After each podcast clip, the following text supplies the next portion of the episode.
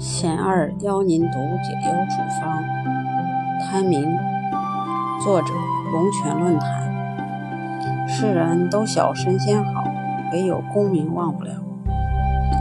古今将相在何方？黄总，一堆草没了。世人只看到名利诱人之处，却忽视了它背后的痛苦和祸患。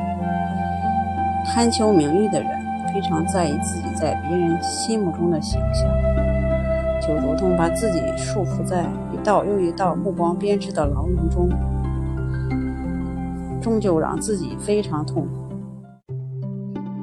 这样辛苦得来的美名，又很容易令自己产生骄傲的过失，从而造下恶业。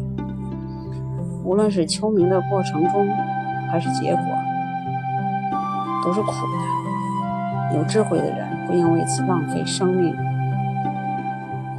求肯定、赞美、喜欢出风头等，都是名利心所设的细微烦恼，是非常不容易断除的。